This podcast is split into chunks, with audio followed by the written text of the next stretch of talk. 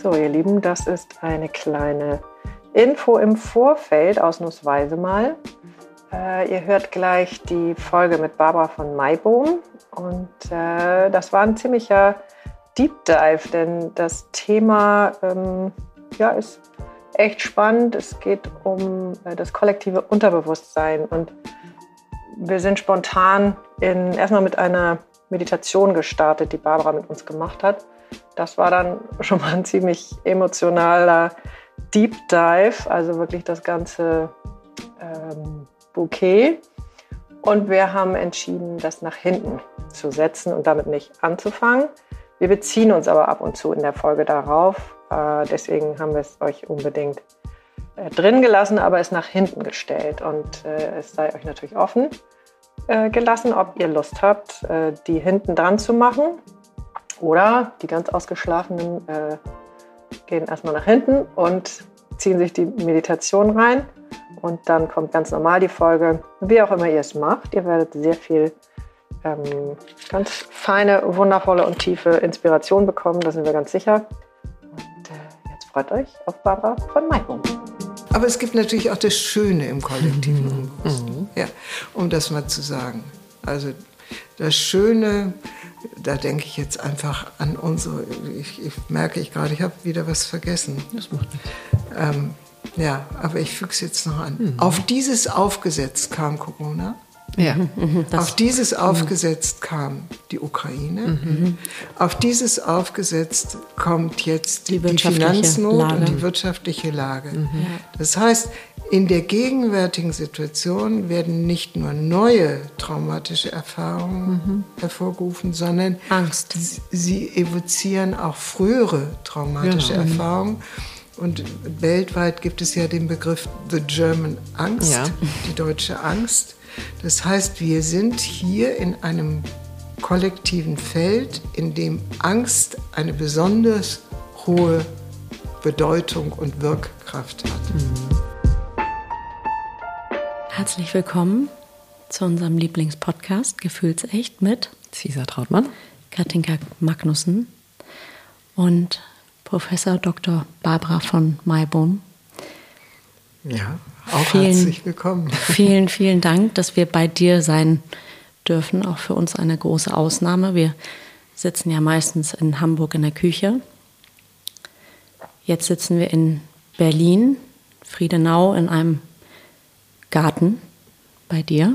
Halbgarten. Halbgarten. Mein Büro. Ja. Ein Büro, aber es ist ein Garten. Und ähm, ja, das mal eigentlich die letzten fünf Minuten sagen eigentlich schon alles. Also wir hatten schon einen Deep Dive, bevor wir angefangen haben mit dir. Das stimmt, ja. Das heißt, ich habe gerade mein Konzept der Einleitung schon über Bord geworfen. Ich lese es trotzdem vor. Ähm, liebe Barbara, du bist Professorin für Politik- und Kommunikationswissenschaften gewesen. gewesen. Du bist Autorin, du bist äh, Therapeutin, du bist Podcasterin. Ich glaube, ähnlich, ähnlich viel, ähnlich groß wie wir, 120 Folgen ungefähr. Hm.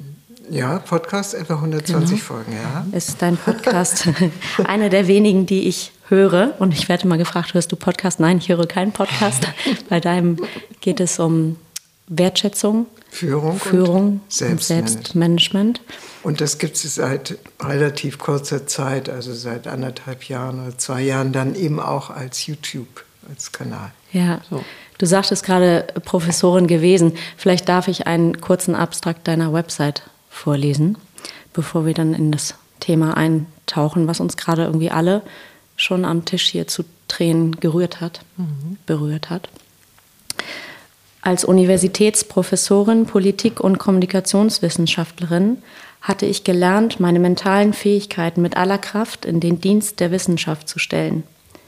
Dabei erlebte ich, dass damit mein Leben in ein destruktives Ungleichgewicht rutschte und nicht nur dies, auch mein Menschen- und Weltbild wurden durch die mentale Perspektive verengt. Hundertprozentig richtig.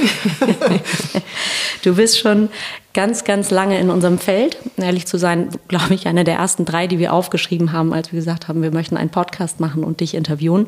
Und ich muss sagen, meine Nervosität geht heute auch durch die Decke.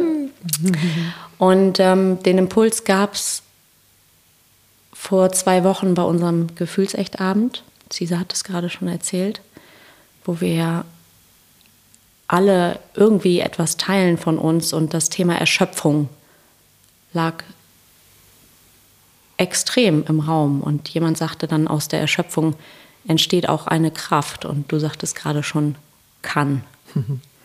Richtig. Ja. Muss und, nicht, kann. Mhm. Kann. Und es ging um die kollektive Erschöpfung. Ja. Und, ähm, um es gibt, glaube ich, niemanden, der so viel, also diesen Begriff kollektiv, den gab es nicht für mich, bevor es dich gab. Wenn ich das so sagen darf. Ja.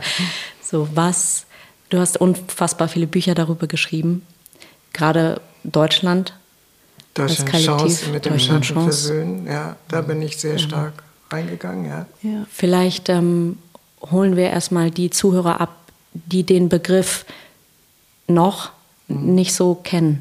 Mhm. Ja, also ich habe irgendwann in der Arbeit äh, mal ein Commitment äh, formuliert und habe gesagt, ich bin bereit, mit kollektiven Feldern zu arbeiten. So, wir arbeiten normalerweise mit dem individuellen Feld, vielleicht mit dem sozialen Feld, aber nicht unbedingt mit dem kollektiven Feld. Und ähm, jetzt benutze ich meinen mentalen, äh, mein mentales Wissen. Es gibt einen äh, sehr bedeutenden Philosoph, Therapeut, äh, Weisen, das ist Roberto Assagioli, der die Psychosynthese begründet hat. Und der unterscheidet zwischen unterschiedlichen Feldern des Unbewussten. Äh, wir wissen so von Freud, es gibt das Unbewusste, aber nicht nur von Freud. Und er bringt auch das kollektive Unbewusste ins Spiel. Das ist, er weiß Gott, nicht der Einzige, aber er bringt es ins Spiel. Und wenn wir mal hinspüren, dann können wir da ganz schnell äh, einen Kontakt zu bekommen, was das eigentlich heißt. Ähm, als Deutsche leben wir in der deutschen Kultur oder als Menschen, die in Deutschland leben, leben wir in einem kulturellen Raum, der von über Jahrhunderte geprägt worden ist und in den vielfältige Erfahrungen eingegangen sind. Und die sich weitergeben über die Menschen, aber nicht nur über die Menschen, auch über die Tiere und die Pflanzen. Und das heißt, es entsteht sozusagen ein Bewusstseinsraum, der weitgehend unbewusst ist. Ja? Und wenn wir ins Ausland reisen, dann merken wir plötzlich, wenn wir über die Grenze fahren mhm. oder mit anderen Menschen in anderen Situationen zusammenkommen, dass da anderes im Spiel ist. Das Wetter ist, ist wärmer. Ja, auch, nicht auch nur das. das. Wetter ist wärmer, sondern die Menschen gehen vielleicht auch ein bisschen anders miteinander ja. um. Na, ich so. glaube, dass manche das tatsächlich so fühlen, einmal über die Grenze und ich kriege besser Luft. Zum Beispiel. Oder es wird leichter oder es wird ja. wilder oder. Ähm, es fällt von mir ab. Ja. However, ich glaube, dass das ja. ganz viele kennen, aber vielleicht auch noch gar nicht so bewusst ähm, sich gemacht ja, haben. Ja, und ich würde sogar so weit gehen, ganz viele reisen aus diesem Land aus, mhm. um diese Erfahrung zu machen. Mhm. Denn, und jetzt komme ich zu dem kollektiven Feld in Deutschland, das kollektive Feld in Deutschland ist ja durchaus beschwert durch sehr schwierige Erfahrungen. So. Mhm. Ähm, und wenn ich jetzt sage Deutschland, dann meine ich geografisch diesen Raum in ja. der Mitte Europas. Ja. Ja? ja, ja. So. Ähm, das sind nicht nur Jahrhunderte, in denen die Nachbarn immer gegeneinander Kriege geführt haben, in denen Pest und Cholera äh, waren, in denen äh, der Dreißigjährige Krieg gewütet, gewütet. hat. Mhm. Gewütet hat in denen äh, die unterschiedlichen Fürstentümer, Königreiche und so weiter miteinander Kriege, gegeneinander Kriege geführt haben und in denen zwei Weltkriege einen extrem hohen Blutzoll äh, gefordert haben und auch sehr stark an der Identität der Menschen, die in diesem Raum gelebt haben, gezehrt haben. Das ist alles in diesem kollektiven Unbewussten vorhanden. Und wenn ich zum Beispiel mit Menschen therapeutisch arbeite, dann habe ich es mir angewöhnt, sehr schnell die Frage zu stellen, was war denn bei deinen Eltern, was war denn mhm. bei deinen Großeltern? Mhm. So. Das ist etwas, was immer noch weitgehend vergessen wird, aber solche Erfahrungen im Kollektiv werden intergenerational weitergegeben. Magst du da ein paar Beispiele geben? Also gerade für Naja, die. also ähm, jemand kommt aus dem Krieg zurück, ist traumatisiert von den Kriegserfahrungen. Die Frau erlebt einen völlig veränderten Partner, der vielleicht nicht spricht, mhm. weil er nicht über das, was er erlebt hat, sprechen kann. Mhm. Fühlt sich eigentlich gar nicht mehr verbunden. Die Kinder, die vielleicht vorher gezeugt worden und geboren worden sind, kennen den Vater nicht. Der Vater ist traumatisiert und weiß nicht, wie er mit dem Trauma umgehen soll und fängt an zu schlagen, zu prügeln, mhm, zu trinken. Die Eltern zu trinken, zu schweigen. Ja. Die Eltern streiten sich, die Kinder sind verunsichert und das Ganze wird an die Kinder weitergegeben. Heute sprechen wir ja viel davon, dass es Kriegskinder, Kriegsenkel gibt und dass diese Traumata eben intergenerational weitergegeben werden. Das ist ein Wissen, das eigentlich noch gar nicht so lange ist. Ja, und ich erinnere mich daran, als ich mein Buch schrieb, Deutschlands Chance mit dem Schatten versöhnen, wo ich also diese Thematik angegangen bin, bat ich den Verleger, ich brauche dringend eine Lektorin, einen Lektor. Das ist, damit man einfach ein bisschen ja. sicher ist. Mhm. Und er schlug mir eine Frau vor, die ähm, sehr ausgewiesen, sehr gut war. Und wir hatten ein erstes Gespräch und sie sagte, ich kann dieses Lektorat nicht übernehmen. Ich habe dieses Thema noch nicht für mich bearbeitet. Oh. Das zeigt, dass wir mit diesen traumatischen Erfahrungen, die uns weitergegeben worden sind, sehr häufig so umgehen, dass wir sie unter der Decke halten. Also wir schützen uns dagegen, mhm. sie zu thematisieren. Ja, das, was da hochkommt, ist ja auch schmerzlich. Ja. Es ist einfach schmerzlich. Aber so. es ist schön, finde ich, wichtig, dass du das nochmal benennst. Es ist auch ein Schutz. Ne? Es ist Weil keiner Schutz. muss sich jetzt sch schlecht fühlen. Nein. So nach dem Motto, äh, habe ich noch nie was von gehört. Oder ich weiß jetzt nicht, gerade so die Jüngeren, ähm, es ist total in Ordnung, nein, darüber nein, eigentlich nichts zu wissen. Ja. Und in der eigenen Dosierung da die Tür aufzumachen, also diese innere Tür aufzumachen und sagen, okay, ich, vielleicht schaue ich doch mal hin. Ähm, Woher bestimmte Dinge kommen können. Aus, die mit meiner eigenen Geschichte zu tun mhm. haben und ähm, vielleicht da nochmal auch äh, ein, zwei, drei Beispiele von denen, die, die zu dir kommen. Also wie kann sich das heute äußern?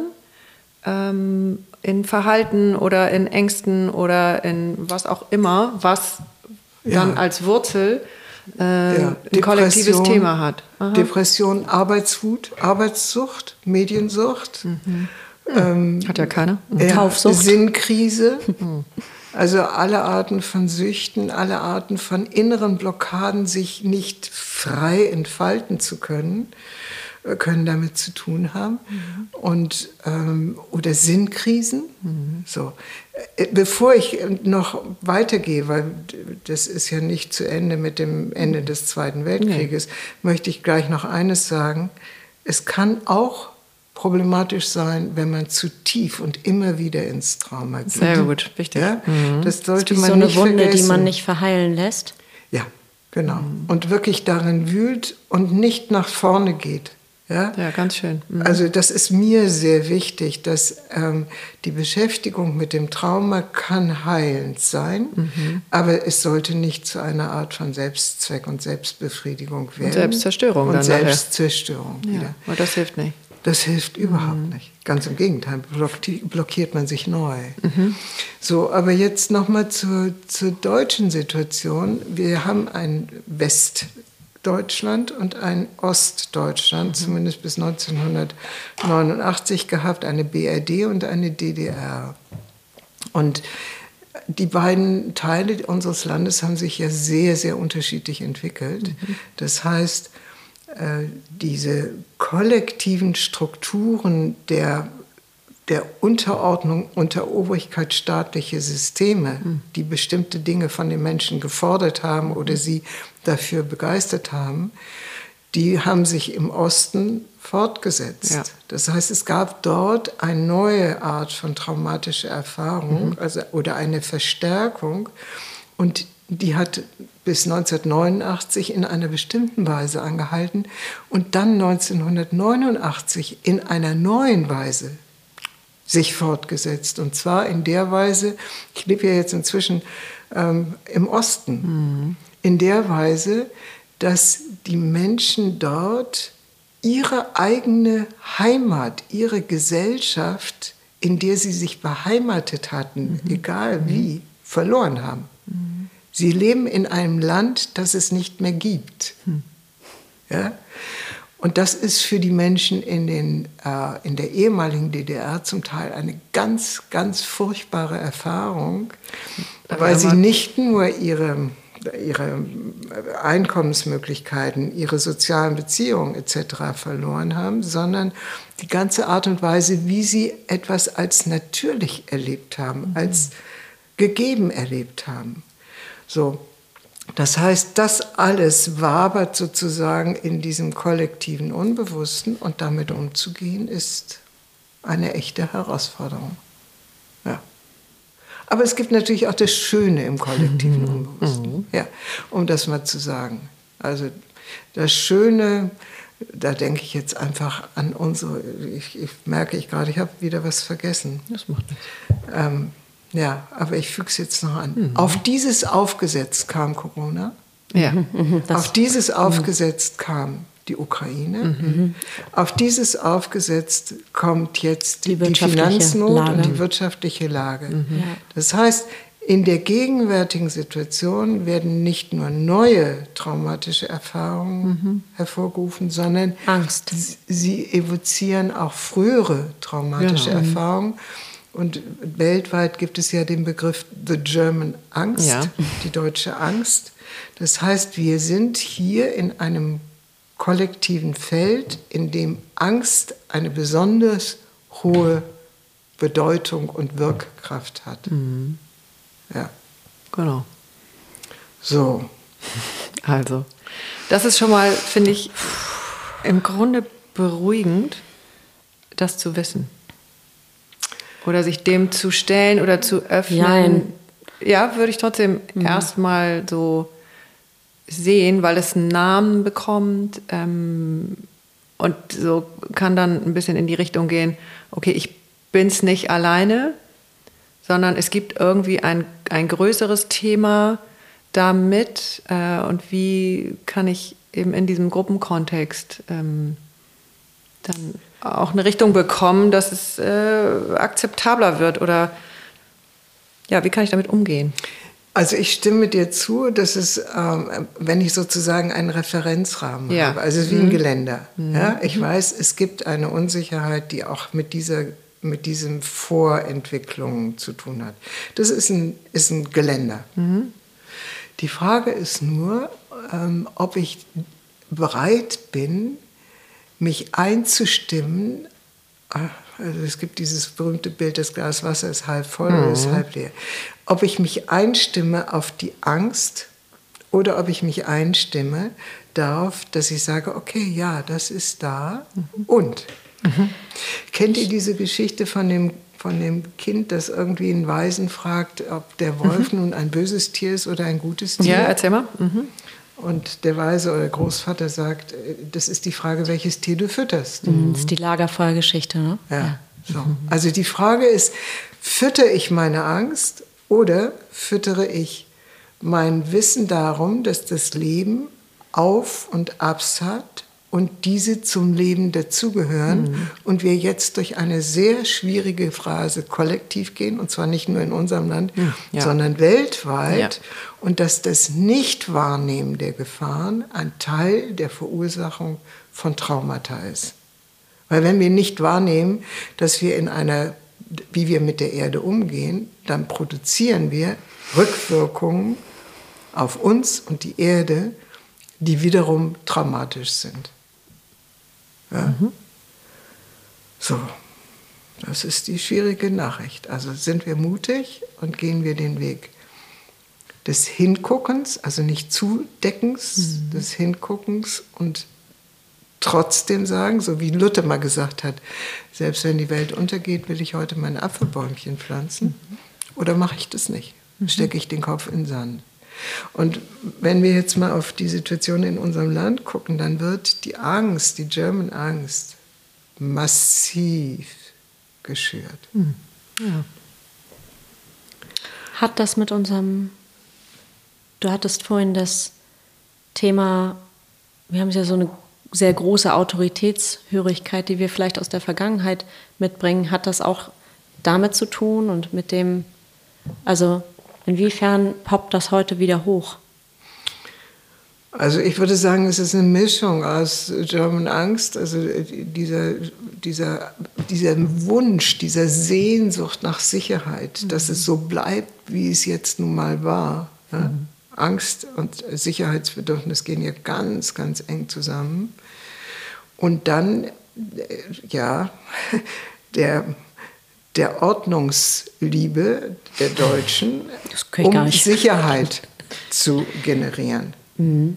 Also die, die Regelkonformität ist eine der Tugenden, die mhm. in Deutschland extrem übertrieben wird. Woher kommt die? Hm. Naja, es gibt Leute, die, also Ordnung, Fleiß und Sparsamkeit ähm, galten als die bürgerlichen Tugenden schon im 19. Jahrhundert. Es gibt Leute, die das durchaus äh, sehr weit zurückverfolgen. Mhm. Also fragt mich nicht, ich kann euch das nicht sagen. Jedenfalls ist, ist es so, mhm. dass Deutsche außerordentlich regelkonform agieren möchten. Ja.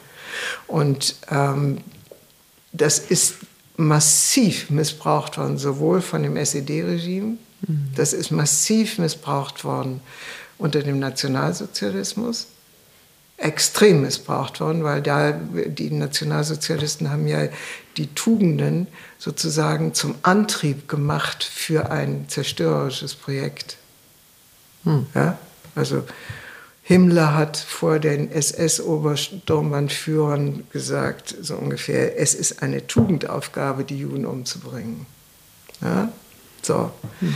Also massivst missbraucht worden unter dem Nationalsozialismus, aber es ist auch im Kaiserreich missbraucht worden. Also die Begeisterung, mit der man dann äh, für den Kaiser in den Krieg zog, ja, regelkonform, wir ziehen aus, wurde auch eingeübt in den Militärakademien, in den militärischen Anstalten.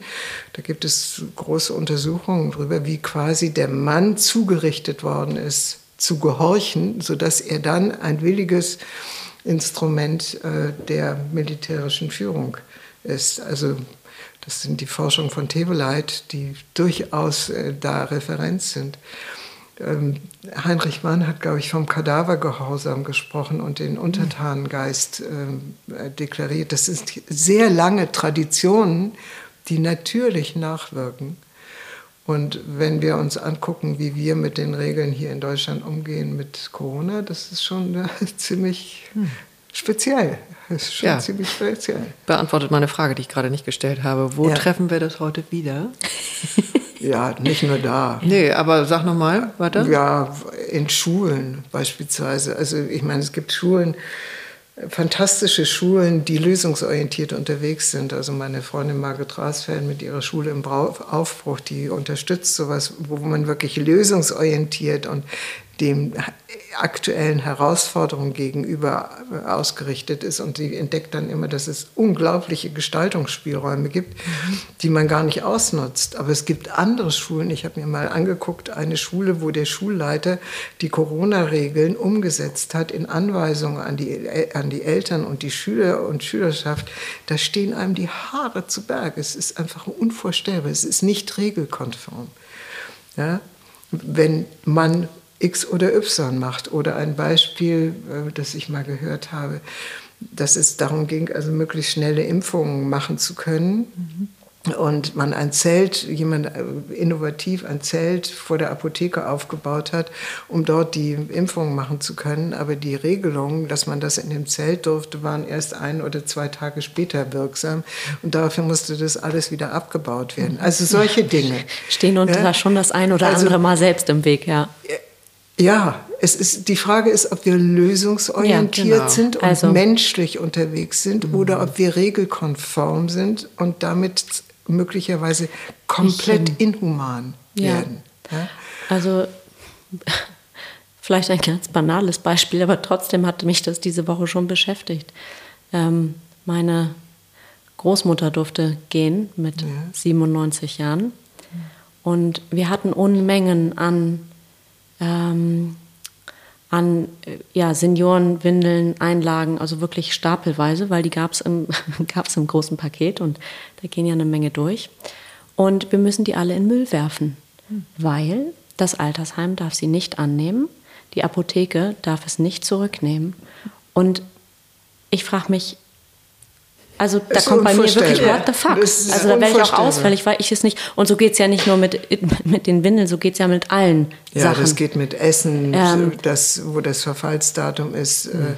Das, äh, ja, es ist einfach, so. es, es tut weh. Mhm. Es tut ja, es macht mich auch wütend. weh, äh, dass wir da nicht einen Weg finden, wie wir mit unseren Ressourcen angemessen umgehen. Ja. Ich erinnere mich an das ähm, Flüchtlingsheim hier in, in Friedenau. Da wurde am Anfang, inzwischen ist das äh, Gott sei Dank anders, wurde am Anfang äh, Essen angeliefert aus der Kantine und ähm, aus einer Kantine, muss ich sagen. Und dieses Essen kam irgendwie ähm, ein paar Minuten zu spät und hatte nicht mehr die vorgeschriebene Temperatur. Daraufhin musste das gesamte Essen zurück. Ja? Oder ein anderes Beispiel, Flüchtlingsversorgung. Ähm, in einer Region war eine wunderbare Lösung gefunden worden, wie auch die Menschen vor Ort mitarbeiteten etc. Mhm. Regelkonform war es, dass man ausschreibt, den billigsten nimmt und damit die gesamte Geschichte den Bach runterging. Das heißt, die Menschen aus dem Ort konnten nicht mehr mit beschäftigt werden. Man hatte äh, dem dem Bürokratieschimmel ähm, entsprechend sich verhalten, aber es war inhuman, es war ineffizient und es war ressourcenvergeudend. Mhm. Und da sind, da ist einfach die Frage, schaffen wir es mit uns und unserem Miteinander anders umzugehen? Schaffen wir es, in eine Freiheit hineinzuwachsen, in eine innere Freiheit, die daraus kommt, dass wir wissen, was richtig und was gut ist. Ja, wie wir es auch schaffen, dankbar zu sein für das, was, wie, wie es uns geht und wo wir sind. Ja.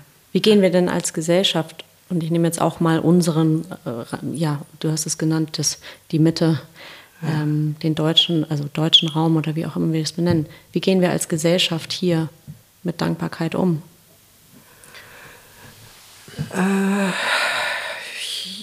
ja, weiß ich nicht, ob ich das kollektiv beantworten kann. Wollen wir vielleicht sonst äh, bei der Mikroebene anfangen? Ja, bei der Müssen Mikro wir aber nicht. Bei der Mikroebene würde ich sagen, das kann jeder und jeder für sich wirklich entscheiden. Ob das Glas äh, halb voll oder halb leer ist. Ja, genau. Aber, aber da sind ja große Aufgaben, die wir ja, eben tatsächlich ja, ja, selbstwirksam lösen können. Also Mikroebene heißt, es geht erstmal um mir, mich selbst. Ja, also äh, ich unterscheide gerne zwischen dem Mangelbewusstsein mhm. und dem Füllebewusstsein. Mhm. Ja? Was auch kollektiv ist, ne? Ja, das ist individuell, sozial, kollektiv. Mhm. Und individuell, wenn ich immer im Mangel bin mhm. und immer andere dann verantwortlich mache dafür, dass ich im Mangel bin, mhm. dann. Gute Nacht, Marie. Ja, es ist vergiftend, es ist selbstvergiftend. Mhm. Also es, es, ist eine emotionale Vergiftung und es ist vergiftetes Umfeld. Mhm. Ja? Umgekehrt, wenn ich dankbar bin, dann stieß ich mich ja daran an, dass Fülle da ist. Ich gebe mhm. ein Beispiel, das mir ein Freund erzählt hat. Der war in einem Gottesdienst und äh, in Südafrika. Und irgendwie ging es äh, darum, wie die Menschen sich dort fühlen. Und das war direkt neben der Township oder sogar in der Township. Und dann kam eine, eine ältere Schwarze äh, stand auf und sagte, ich bin der glücklichste Mensch unter der Sonne. Hm. Und leichtes Erstaunen. Und dann stellte sich raus, sie lebt in einem drei auf drei Meter großen Wellblechhütte mit den Enkelkindern. Die Mutter war gestorben. Mit den Enkelkindern. Und sie sagte, ich habe ein Dach über dem Kopf. Mhm. Und ich weiß am Morgen, dass ich am Abend genügend gesammelt habe und bekommen habe, um meine Enkelkinder zu ernähren. Mhm. Ich bin der glücklichste Mensch unter der Sonne. Mhm. So. Und das ist, also Dankbarkeit ist für mich so die Himmelsleiter zu Gott. Es gibt einen, einen wunderbaren Menschen, äh, Bruder David Steidelrast. Ach, ja. Den habe ich kennenlernen dürfen, weil ich ihn auf einer Konferenz anmoderieren durfte und wir viel miteinander gesprochen haben. Und er ist der Prophet der, der Dankbarkeit. Ich habe dein Podcast, dein letzter hieß äh, Resilienz durch Dankbarkeit. Genau. Sehr zu empfehlen. Genau. Und da hast du auch ähm, von ihm gesprochen und eine Geschichte von ja. einem Jungen erzählt. Ja, und diese Geschichte ist wie folgt. Also er hat mal auf einer Konferenz mit einem kleinen Jungen gesprochen und und äh, hat so das Bild einer Schale mhm. hervorrufen. So, wenn, die, wenn wir dankbar sind, dann füllt sich die Schale und irgendwann fließt sie über. Mhm. Und zwar als Freude. Ja? Wenn, denn wenn wir dankbar sind, dann begegnen wir anderen Menschen nicht mit Vorwurf, mit Lamentieren, mit Opfermentalität und mit so Mangel. weiter, sondern wir sind ja in der Fülle, wir können ja weitergeben. Also, es fließt über als Freude. Und dann in dem Gespräch mit dem kleinen Jungen kommt er zu, dem, zu der Frage, wie wir denn damit umgehen mit dieser Schale. Und wir machen normalerweise es so, dass wir entweder die Schale unten ein Loch lassen, dann kann sie sich nicht füllen. Ja? Es ist nicht genug. Ich habe nicht genug. Ich habe nicht genug von dem. Ich habe nicht genug von jenem. Also die Schale hat ein Leck und sie wird immer leerer. So. Die andere Möglichkeit ist, dass wir sagen, es ist nicht genug, meine Schale muss größer werden, muss größer werden, muss größer werden und immer mehr reinkommen in diese Schale. Und hat genau denselben Effekt. Sie wird nie voll und sie kann nie als Freude überfließen. Und Menschen, die nicht dankbar sein können, ziehen Kraft, weil sie ja ständig von anderen etwas bekommen wollen. Sie sind ja im Mangel, sie wollen ja immer mehr bekommen, immer mehr und immer mehr. Aber das Loch wird ja nie gestopft. Aber das Loch wird nie gestopft. Mhm. So, also insofern, ähm, das ist eine wunderbare Möglichkeit, mit sich selbst und mit dem Umfeld besser umzugehen, wenn wir anfangen, dankbar zu sein für das, was ist, was da ist. Mit allem Positiven, Negativen etc. Weil auch in dem Negativen ist ja eine Lernchance. Ja? Ihr habt vorhin gesagt, auch das erschöpfte kollektive Feld mhm. hat vielleicht eine Lernchance, da kommen wir ja wahrscheinlich noch zu. Aber wenn wir akzeptieren, dass in dem, was ist, auch das Problematische ist und das Problematische und das Herausfordernde uns vielleicht reifer und gelassener und, und freudiger machen kann, dann sind wir auf einem guten Weg muss lachen, die äh, schon die letzten dreieinhalb Minuten, weil als ich, ähm, ich besuche ja noch äh, ein Seminar, wo ich mich vor zwei Jahren eingeschrieben habe. Cesar, du hast es vor sechs, sieben Jahren gemacht. Mhm. Ähm, vor drei, vier Jahren zu Ende gemacht, ich weiß nicht mhm. genau. Und ähm,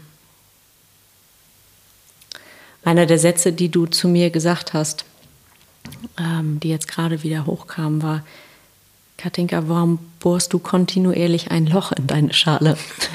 Oh. ja, und das Gute ist, nun, also bin ich auch handwerklich begabt, aber ich glaube, das ist ein anderes Handwerk. Ähm, ich habe das Gefühl, dieses Loch lässt sich auch ähm, kitten, ja. ohne dass man an der Schale rumdoktort. Ja.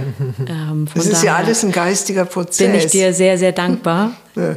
ähm, für dieses Bild. Ja nochmal. Ja, ja. Und ich glaube, da, da können wir wirklich alle immer wieder, mhm. immer wieder dran arbeiten, dass wir aus diesem Mangelbewusstsein endlich herausgehen, aus diesem Opfermentalität herausgehen, weil ähm, um, um in dieser gegenwärtigen Situation, wo so viel auf uns einprasselt, mhm. ähm, resilient zu bleiben. Also mhm. resilient heißt, mit den Krisen angemessen umgehen zu können dürfen wir uns nicht in die Opfermentalität begeben. Mhm. Ja? Aber das muss ja du vielen erstmal bewusst werden. Ja.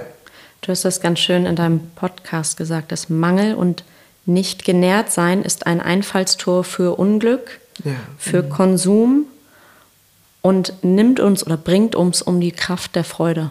Ja, und es ist ein Einfallstor für Krankheit. Ah ja, okay. Genau. Ganz Inwiefern? wichtig. Angst und Mangelbewusstsein bringt uns, äh, ist ein Tor für Krankheit. Auch für Corona mhm. übrigens. Hm. Also es gibt die Neuroimmunopsychologie. Sag das noch, noch mal. Das also äh, ich hoffe, ich habe es jetzt so, richtig gesagt. Neuroimmuno. Neuroimmunopsychologie, mhm. also den Zusammenhang zwischen unseren Denken und Nervensystem, mhm. unserem Immunsystem und ja. unserer seelischen Verfasstheit. Mhm. So, wenn ich seelisch niedergeschlagen bin, wenn ich ängstlich bin, gerät in meinem Körper etwas durcheinander. Es gibt diese, die Forschung von den die sogenannte HeartMath-Methode. Das sind Forscher aus den USA, die haben sehr intensiv geforscht über die Herzkohärenz. Mhm. So, das Herz ist der wichtigste Rhythmusgeber im Körper. Wenn wir nicht in Übereinstimmung von Kopf und Herz sind, mhm. fängt das im Körper an, unruhig zu werden. Disbalance. Disbalancen. So. Und das heißt, wenn ich anfange, in die Angst zu gehen, das ist ja ein mentaler Prozess. Mhm. Angst ist ja ein mentaler Prozess, der wirkt sich dann auf mein gesamtes System. Schweiß bricht aus, der Kopf fängt an zu, das Denken fängt an zu flackern und ich weiß nicht was. Dann ist mein ganzer Körper nicht in der Lage, sich selbst gut zu regulieren mhm. in Kohärenz mit dem Herzrhythmus. Und das ist ein Einfallstor für Krankheit, ist doch klar. Mhm. Und deswegen das Beste, was wir tun können, ist, also für unsere Gesundheit, ist, wenn wir mit uns selbst und der Situation, so schwierig sie sein mag, im Einklang sind. Das heißt nicht unser Denken gegen unser Herz geht. Mhm. Ich hoffe, die Frage ist nicht ähm, zu persönlich. Ähm, ich nehme an, du hast eigene Erfahrungen dazu auch gesammelt. Also was waren für dich schwierige, ja, schwierige? Naja, also. Wo soll ich anfangen, oder? Naja, ich meine, ich habe das jetzt in verschiedenen Situationen, ich glaube auch in diesem Podcast mal erzählt. Ich meine, ich habe eine Gesichtsnehmung mit 30 Jahren bekommen. Ähm, da gibt es, man nennt das eine endogene Facialisparese, also nicht erklärbar. Mhm. Dann gab es irgendwann von der Alternativmedizin gab es dann eine Erklärung, da will ich gar nicht einsteigen. Mhm. Aber auf jeden Fall war es ein Ausdruck einer nicht funktionierenden Herzkohärenz in meinem Körper. okay. Sonst wäre das wahrscheinlich so nicht passiert. Ja? Oder war das dann zu viel Konzentration auf deinen Geist und Intellekt? Das ist sehr gut möglich. Das eine, das, das ist andere, sehr ne? gut möglich. Ja. Das war jedenfalls die Hochzeit meiner mentalen ähm, Durchstartmentalität. Ja die ich als junge Frau mit zwei kleinen Kindern mhm. ähm, äh, praktizieren musste im Sinne des Überlebensmodus und, und, und, und, und, ja, und. Ja. Und aufgrund deiner Prägung. Und, und, und aufgrund meiner familiären Prägung und so weiter. Es war alles nicht sehr bekömmlich für meine, man nennt das Salutogenese, also für die Genese meiner Gesundheit. Mhm. So, und äh, insofern kann ich das aus eigener Erfahrung sagen. Ich habe dann auch später eine körpertherapeutische Ausbildung gemacht und da erfährt man sehr viel über die unglaubliche Fähigkeit des Körpers, sich selbst zu regulieren, wenn man ihm die Chance lässt. Mhm. Inwiefern meinst du das? Naja, der Körper, es gibt so Forschungen, die gehen zurück auf die NASA. Mhm. Es gibt so Forschungen über den äh, Ultradianzyklus im Körper. Und dann weiß man, dass alle 60 bis 90 Minuten wir eigentlich eine Pause brauchen von 20 Minuten, damit wir unsere Leistungsfähigkeit wieder erzielen. So.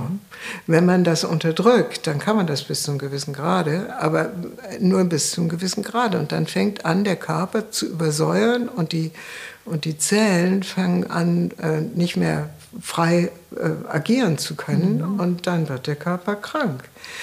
Das ist die schlechte Nachricht. Die gute Nachricht ist, dass man sofort anfangen kann, Pausen zu machen und der Körper dann wieder anfangen kann, sich selbst zu, regulieren. Und äh, wenn eine Anspannung kommt, die wir körperlich verarbeiten, dann brauchen wir danach eine Phase der Entspannung. Mhm. Wenn wir den Schwamm immer ausdrücken, immer ausdrücken, immer ausdrücken, dann kann irgendwann kommt da kein Wasser mehr raus. Der muss sich wieder entspannen, damit wieder Wasser rein kann und man ist so. Also mit anderen Worten, wenn wir ein bisschen hingucken, wie die Natur funktioniert, dann können wir feststellen, dass wir Pausen brauchen, damit der Körper sich seelisch, geistig regenerieren kann. Jetzt mache ich einen wilden Bogen. Hat das auch was mit der kollektiven Erschöpfung zu tun, die wir ja. spüren? Ja, Ja. Also diese ich hab, keine ähm, Pause oder ich, was meinst wer, du? Ja, ich, genau, ja. ich werfe ein Bild rein, was vielleicht gar nicht damit zu tun hat, aber ich bin hier heute Morgen, ähm, ich bin um sechs losgefahren in Hamburg. Mhm. Ähm, nun finde ich die Strecke Hamburg-Berlin, wenn ich sie mit dem Auto fahre, entspannt, weil dann Tempomat 120. Und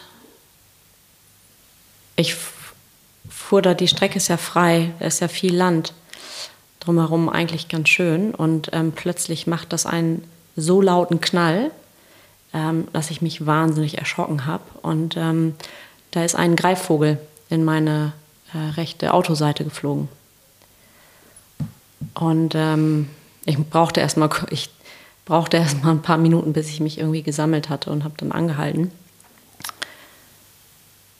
Und das erste Bild, da klebten auch noch so ein paar Federn dran, leider. Also war irgendwie, äh, ja, es war jetzt, es war ein, egal welches Tier, es war ein sehr wertvolles Tier und mein Gefühl war so, ich bin zu schnell, es braucht eine Pause. Ja, so. das heißt, du hast es symbolisch gelesen ja. und das ist etwas, was wir wieder lernen müssen. Wir müssen ja. lernen, symbolisch zu lesen, damit wir nicht unserem unserem äh, Verstand so ausgeliefert sind. Symbolisch lesen heißt, die Seele denkt in Bildern, die denkt nicht in Worten. Mhm. Ja? Und wenn ein Greifvogel dich auf deinem Flug mhm. hemmt, mhm. ja, dann kann man das symbolisch lesen. Und das ist dann eine Botschaft an deine Seele. Mhm. Ja? Es gibt diesen, ich kann es leider nicht exakt von dem Autor äh, äh, zitieren, aber es gibt diese, diese Aussage, sagt die Seele zum Körper, sag du es ihr oder ihm, auf mich hört, hört er oder sie mhm. nicht. Mhm. Ja? Also der Körper, du warst geschockt, der Körper reagiert mhm. und der will dir was sagen. Unser Körper ist ein unglaublicher Freund. Mhm. Ja? Und wir müssen mit diesem Körper, das ist unser Gefährt. Wir dürfen. Äh, damit müssen wir sorgsam umgehen und ihm zuhören. Und Selbstregulierung, also die Fähigkeit des Körpers zur Selbstregulierung, verlangt von uns, dass wir ihm zuhören. Aber da und hinfühlen. Ja. Und da kommen wir nochmal zu dem kollektiven Thema. Ja. ja. Ähm, müssen jetzt nicht riesig einsteigen, aber das weiß ich, habe ich eben auch im spirituellen Coaching bei dir und Heiner Max nochmal so viel Tiefe äh, erfahren dass eben, wenn wir jetzt nur den letzten Weltkrieg nehmen, ähm, schon mal all unsere Eltern, mhm.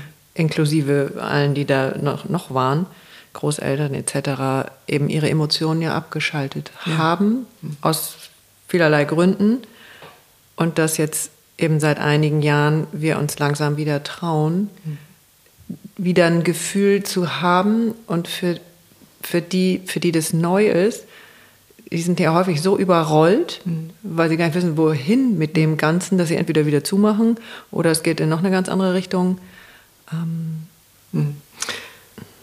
Ja, also ich würde gerne die beiden Themen ja. verbinden. Und zwar, als ihr vorhin angekommen seid, mhm. habe ich zu euch gesagt, so ich bin hier wahnsinnig im Brass und ich muss jetzt erst mal runterkommen. Erinnert ihr euch? Ja, was total schön war. Wenn mhm. du es jetzt nicht gesagt hättest, hätte ich es gerade gesagt. Ja. Oder du, Kaschenka. Ja. So, das heißt, ich wusste, dass ich dieses Gespräch mit euch nicht führen kann in dem Zustand, in dem ich war, mhm. aus einer inneren Mitte, aus einer inneren Führung. So, was habe ich gemacht? Ich habe mich hingesetzt, nach draußen, habe in den Garten geschaut. Ich habe Übungen gemacht, um meine beiden Gehirnhemisphären miteinander besser in einen Kontakt zu bringen. Ich habe Gebete geäußert, ich habe um innere Führung gebeten und so weiter. Und dann bin ich zu euch gekommen und habe gesagt, so jetzt können wir loslegen. Und dann haben wir meditiert. So, und dann ist etwas passiert, mhm. dass nämlich, ich habe ich hab ja darum gebeten, dass wir uns öffnen für das kollektive Feld und gleichzeitig geschützt und sprachfähig sind dass wir alle drei angefangen haben zu weinen. Es war ein ganz komischer, körperlich für mich abgefahrener Zustand. Also es war zwischen viel Angst, Euphorie, Berührtheit, ich weiß nicht, was da ist. Ich hatte Gänsehaut, die ja. Tränen flossen. Ich, ja. Ja. Also ich habe auch ganz bewusst darum gebeten, mhm. sprachfähig zu sein, mhm. weil ich selbst mhm. von dem Schmerz, den ich im kollektiven Feld gefühlt habe, so überwältigt war, dass ich gesagt habe, okay, also jetzt muss es ich... Lähmt auch. Hm? Das kann auch lähmen, ja. Ja, ja, ja. Das meinst ja, du? Ja, also es, es, in dem Moment, wo ich mich dafür öffne, was in diesem Feld da ist und es in mein Fühlen hineinnehme, kann mich der Schmerz eben auch überwältigen. Mhm. So. Und da brauchen wir Selbstführung. Wir brauchen Selbstführung, indem wir auch darum bitten, dass wir geschützt sind, wenn wir uns solchen Kräften gegenüber offen, hörend, wahrnehmend zeigen wollen. Und ich darf vielleicht noch dazu ergänzen, also du hast das super schön beschrieben, wie unser Start hier war bei dir. Und das ganz Wichtige finde ich aber, du hast es uns gleich gesagt. Also du bist sofort in die Kommunikation gegangen. Ich bin hier irgendwie drüber ähm, und so möchte ich jetzt nicht mit euch sitzen. Ich brauche erstmal meinen Raum. Ja. Ich setze mich nach draußen und da mache ich sonst was. Und äh, war natürlich total gut für uns auch, weil wir ja sofort wussten, was ist mit dir. So. Ja. Und ähm, du brauchst jetzt nochmal deine Zeit und dann haben wir hier unsere Zeit äh, gehabt. Und, und, es war total schön, weil sich alle gut gefühlt haben. Und das ist, glaube ich, ein ganz großes Learning auch für ganz viele. Das Fühlen ist das eine. Also dieses, ich brauche eigentlich was anderes. Aber das dann auch noch zu kommunizieren, ist die größere Hürde, glaube ich, weil wir dann immer denken, die anderen äh, denken, oh Gott, ich habe ein Rad ab oder. Und wenn ich das noch sich selbst und das Feld, in dem man dann unterwegs ist, mhm. in einen Klang in, zu bringen. In einen, in. Einen, ja, in einen Klang, in einen Einklang zu bringen. Ja, ja. Ähm, weil wir hier auch mit einer Intensität aufgeschlagen sind, sag ich mal, mit der wir alle dieses Gespräch unmöglich hätten führen können. Ja. So, also du hast für dich gesorgt, für uns, für den Raum, wir aber auch andersrum, weil wir hätten auch sagen können, nee, wir müssen jetzt loslegen, weil so.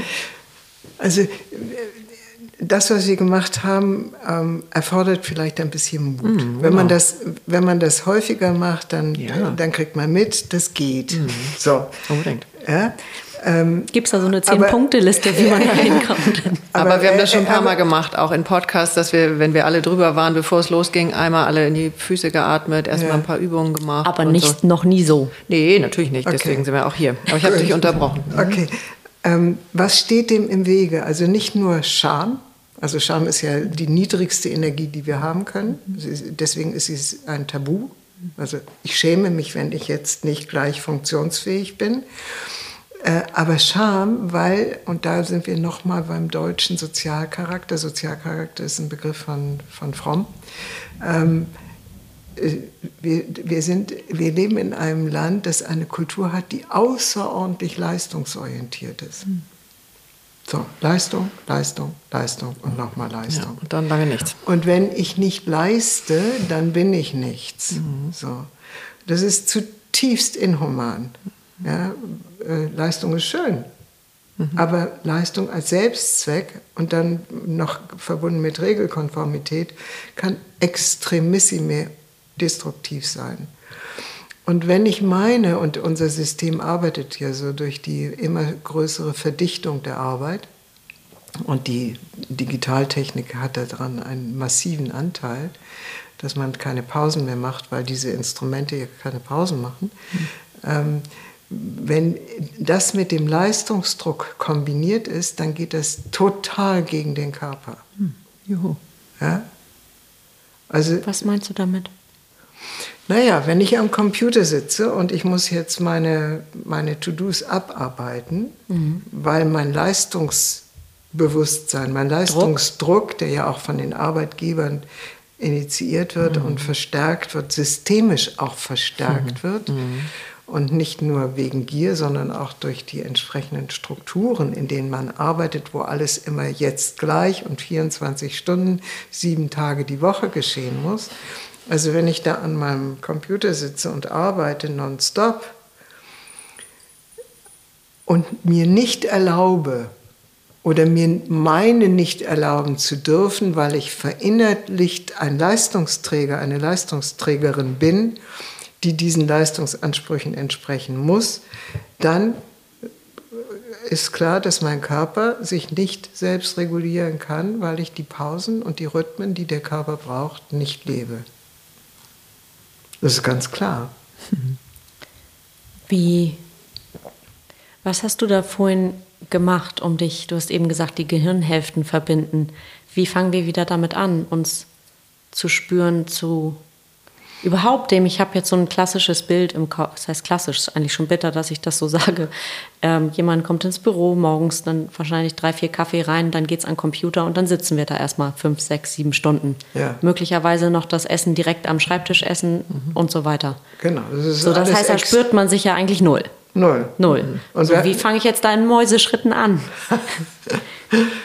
also das Erste ist mal, dass man Pausen einplant. Mhm. Und kommuniziert.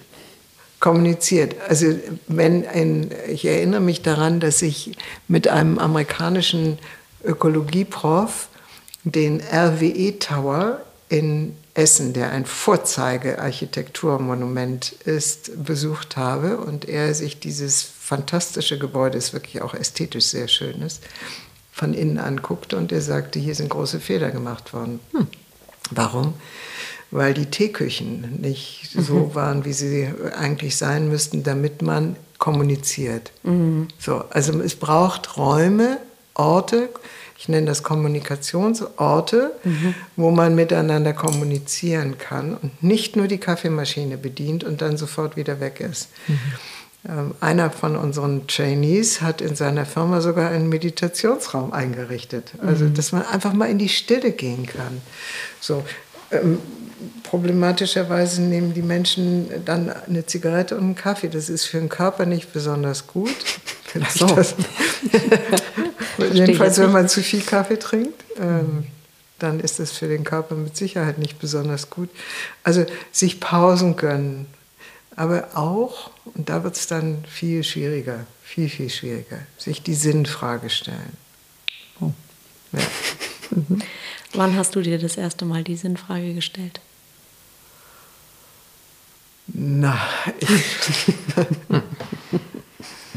also ich bin ja, ich bin ja sehr, sehr früh dann auf andere Wege gegangen. Ähm, Mitte der 80er Jahre habe ich gesagt, also so will ich nicht mehr leben.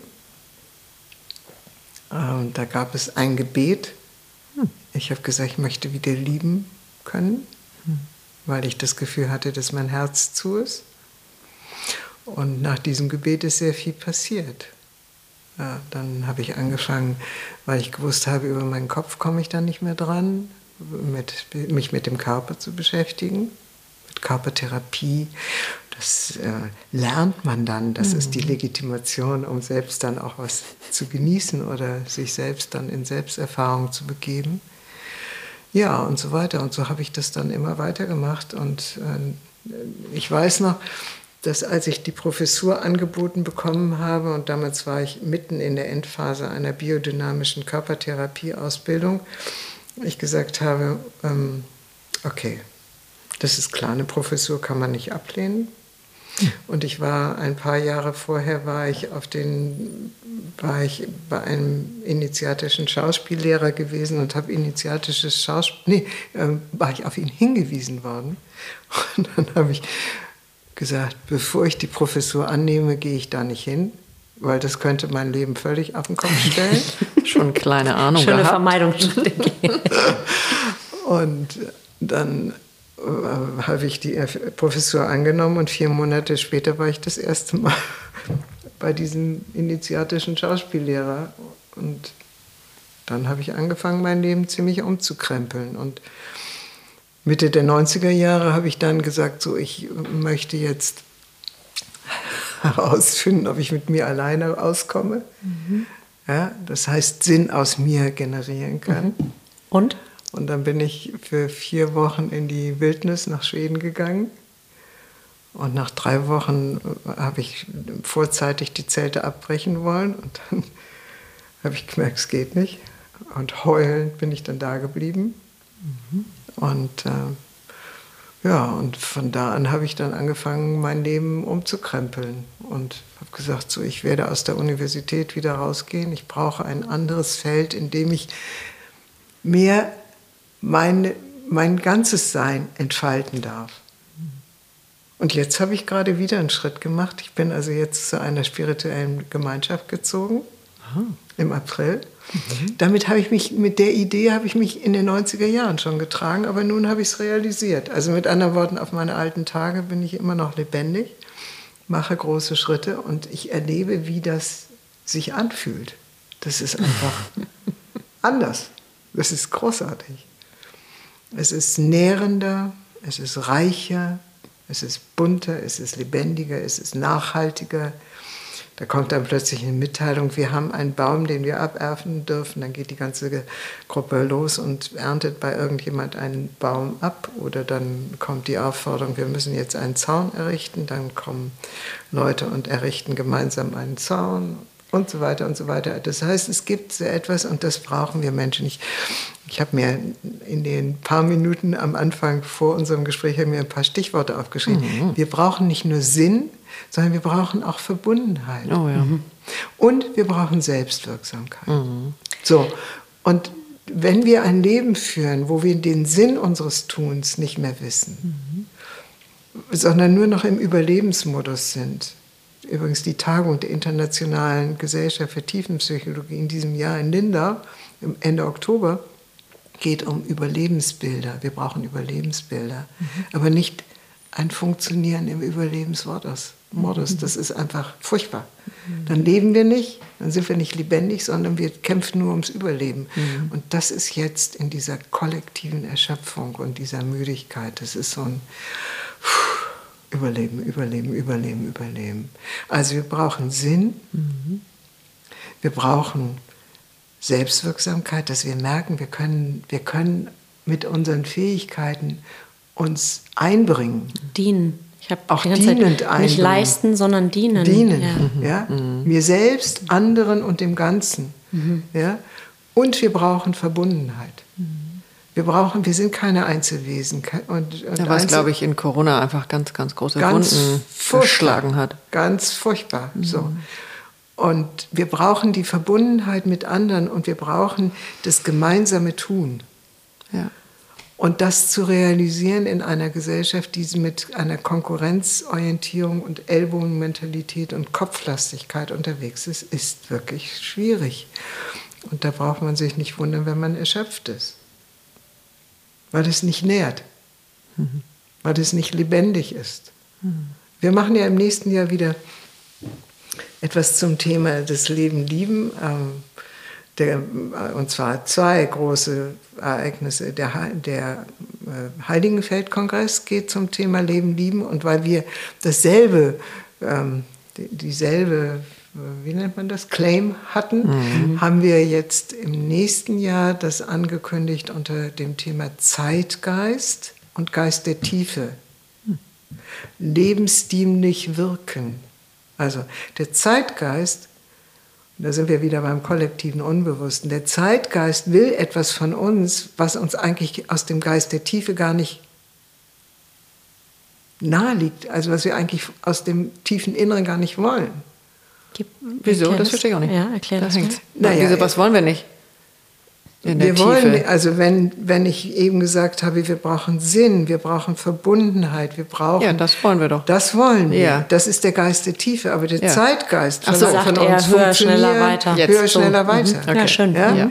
Und das schmerzt, diese Dissonanz schmerzt. Mhm. Und was wir brauchen, ist, dass wir uns Wege erschließen, wie wir lebensdienlich wirken. Mhm mit uns selbst, mit unserem Umfeld, für das Ganze. Mhm. Wir brauchen ja, dass wir aktiv sind, aber eben in einer Richtung und in einer Weise, die nicht destruktiv ist, sondern die dem Leben dient, mhm. das so, so, so gefährdet ist. Mhm. Ja. ja. Und dazu brauchen wir Zuversicht. Mhm. Und Mut? Zuversicht, Mut, mhm. Verbundenheit. Alleine wuppen Liebe? wir es nicht. Nein. Alleine wuppen wir es nicht. Mhm. Also, mhm. das, was wir nicht schaffen, müssen wir eben gemeinsam schaffen. Bevor ich gleich die Frage stelle, ob ähm, noch was oben liegt. Gerade, du hattest eben schon, dass die Klingel. Cesar, willst du einmal? Ich mal auf. Ich stelle einfach ähm, die Frage. Ähm,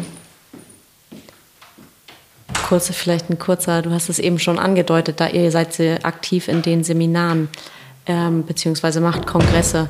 Worunter findet man dich? Kleiner Shoutout. Wo findet man dich unter dem ja, man findet mich unter, ähm, also diese, diese Pfingstwerkstatt, von der ich gerade eben gesprochen habe, die äh, findet statt ähm, äh, in der Uckermark im nächsten Jahr, also über Pfingsten. Mhm. Und die heißt Zeitgeist und Geist der Tiefe. Mhm. Und ähm, alles Relevante findet man unter communio-begegnungsraum.de. Und Communio, man kann auch sagen, komm in die Einheit. Comunio, ja. ja C-O-M-M, U-N-I-O, Bindestrich Begegnungsraum.de. Ja. Das ist so. Äh, Dein dieses, Institut für und das Institut heißt. Und das Institut heißt Communio, Institut für Führungskunst. Ja. Und die Webseite ist dann Communio, also nochmal Comunio, komm in die Einheit, Führungskunst mit ue.de. Ja, man kann aber sagen, dass äh, jeder, der deinen Namen googelt, sehr viel findet wahrscheinlich, ja. wie man dann über die, ähm, über die Websites und so weiter, ja. wie man da hinkommt. Wobei es da so eine kleine Kliffe gibt und das ist von Maibum und nicht mit AI, sondern mit EI. Ach so, weil ja. AI gibt es auch jemanden, oder? Nee, aber alle Leute denken, Maibum wird mit AI geschrieben. Ach so, ja. EI. Also wichtig, das EI. Ja. Aber der Maibaum, die Birke, Mhm. Wenn ihr mal durch die Lande fahrt, dann könnt ihr sehen, ein Baum, der wirklich gefährdet ist, ist nicht nur die Buche oder die Eiche, sondern die Birken gehen reihenweise kaputt. Das wusste ich nicht. Woran ja, liegt das? Furchtbar. Ich weiß es nicht. Die Birken sind eigentlich Überlebenskünstler, aber also ich lebe ja jetzt äh, überwiegend in Sachsen und ja. komme immer nur wieder in mein Büro in Berlin, nach Berlin. Und ähm, ich kann das nicht sagen. Also dort sind die Birken in einem Zustand, der grauenvoll ist. Ja. Aber wenn wir mit wachen Augen durch die Lande fahren, dann wissen wir, es ist nicht nur fünf vor zwölf, es ist eigentlich zehn Sekunden vor zwölf oder schon danach. Oder schon danach. Der Club of Rome hat äh, eine neue Publikation ähm, gesagt, äh, herausgebracht und sagt, ähm, es kann noch stabilisiert werden, das Klima, aber dazu gibt es Schritte, die so zwingend sind. Und ich würde sagen, wir brauchen im Moment die Akzeptanz, dass es möglicherweise nicht gelingt und die Bereitschaft, alles zu tun, dass es gelingt. Mhm. Also nicht die Augen zu machen, sondern wach, lebensdienlich unterwegs sein. Mhm. Ja? Mhm. Liegt noch etwas oben? Ja. Ich habe gerade einen, einen Newsletter versandt, der den provozierenden Titel hatte, Die guten Zeiten sind jetzt. Oh. Mhm. Die guten Zeiten sind jetzt. Dahinter steht auf der einen Seite, ähm, dass wir ja in schwierigere Zeiten hineinwandern. Mhm. Das ist ja wirtschaftlich. wirtschaftlich, klimamäßig, genau. migrationsmäßig. Das ist wohl unabwendbar. Dahinter steht äh, zum anderen die, die Tatsache, dass wir dazu neigen, die früheren Zeiten schön zu reden. Zu verherrlichen. Zu verherrlichen. Mhm. Sozusagen, mhm. wenn der Spaziergang, der mühsam und ermüdend war, vorbei ist und die Fußschmerzen nicht mehr da sind, dann wird der Spaziergang plötzlich ganz wunderschön. Mhm. so. Also wir leben in einer merkwürdigen Beziehung ähm, zur Zukunft, die wir fürchten, aber sie ist noch nicht da. Und zur Vergangenheit, die wir vielleicht äh, schönreden, aber. Und die Realität blenden wir aber auch aus. Und die Realität blenden wir auch aus. So, es gibt ja nur das Jetzt. Mhm. So. Und das Jetzt hat Positives und Negatives. Aber in dem Moment, wo wir im Jetzt sind, wird das Leben lebendig. Mhm. Ja? Wenn wir in der Vergangenheit sind, dann sind wir ja im, im Denken. Wenn wir in der Zukunft sind, sind wir vielleicht in Hoffnungen und Wünschen und Vorstellungen äh, oder in Ängsten. Mhm. Aber es ist ja nicht da. Die Zukunft ist ja nicht da. Mhm. Äh, ein spiritueller Lehrer hat mal zu mir gesagt, be present, be present, be present, omnipresent. Also allgegenwärtig, sei in der Gegenwart. Mhm. Und dann wird es lebendig, dann können wir auch wieder die Fülle erleben, die Fülle, die jetzt gerade in diesem Moment da ist. Mhm. Ja? Die Schönheit auch. Also es ist ja eine unglaubliche Schönheit da, es ist auch eine entsetzliche Hässlichkeit da, aber es ist eben auch eine unglaubliche Schönheit da. Und dieses beides, was wir auch beides erleben müssen, damit wir den Unterschied auch erkennen können, spüren können, würdigen können, ehren können, das wird nur in der Gegenwart sichtbar, fühlbar, spürbar. Also, die guten Zeiten sind jetzt. Be present. Sehr schön. Ich habe schon angefangen zu räuchern, weil ich glaube, das ist eine That's wundervolle Idee, das zu befeuern. Ja. Wir sind ja dazu übergegangen. Das zu befeuern, was wir, wie wir selber leben wollen. Also statt irgendwas wegzuräuchern. Wunderbar. Vielen ich danke Dank. euch. für den Überfall, für deine Zeit. Ja, ja, vielen Dank. Professor Dr. Barbara von Maibum. Für alle, die noch nicht genug haben, es gibt äh, Plenty of Books. Mhm. Ähm, und es gibt den wundervollen Podcast, 120 Folgen. Und in YouTube Barbara von Maibum genau. unterwegs. Also es gibt tolle eine Menge, Leute, ihr werdet, gefragt sind. Ja. Ihr werdet finden, was ähm, gerade den Weg zu euch finden will. Okay. Danke. Vielen, Vielen Dank. Dank. Okay. Ja, dann lade ich uns ein, dass wir gut auf unserem Platz ankommen.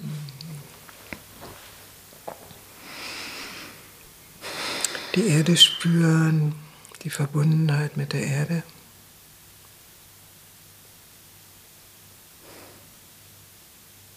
Die Ausrichtung zum Himmel.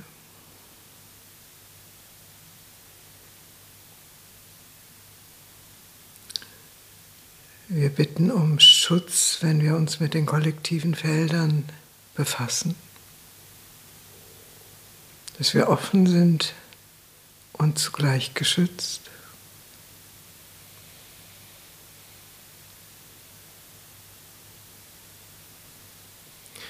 Wir bitten darum, dass wir verbunden sind mit unserer Herzenergie, mit der Liebeskraft in uns und dem höheren Wissen um uns selbst, im Miteinander, in dem kollektiven deutschen Feld, im Feld der Menschheit.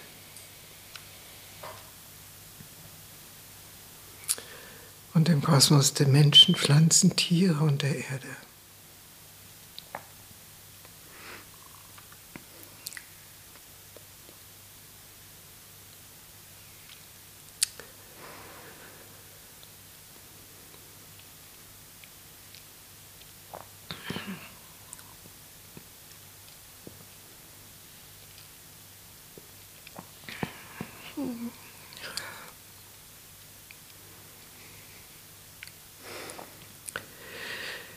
Wir bitten um Inspiration und Gnade und dass wir sprachfähig sind.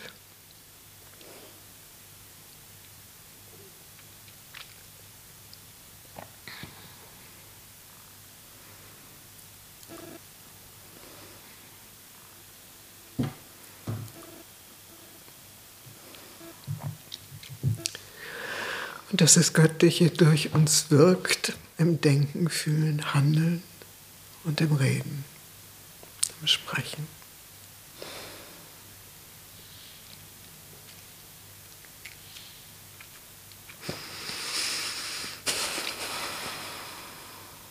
So sei es. Und damit gehen wir in die Stille.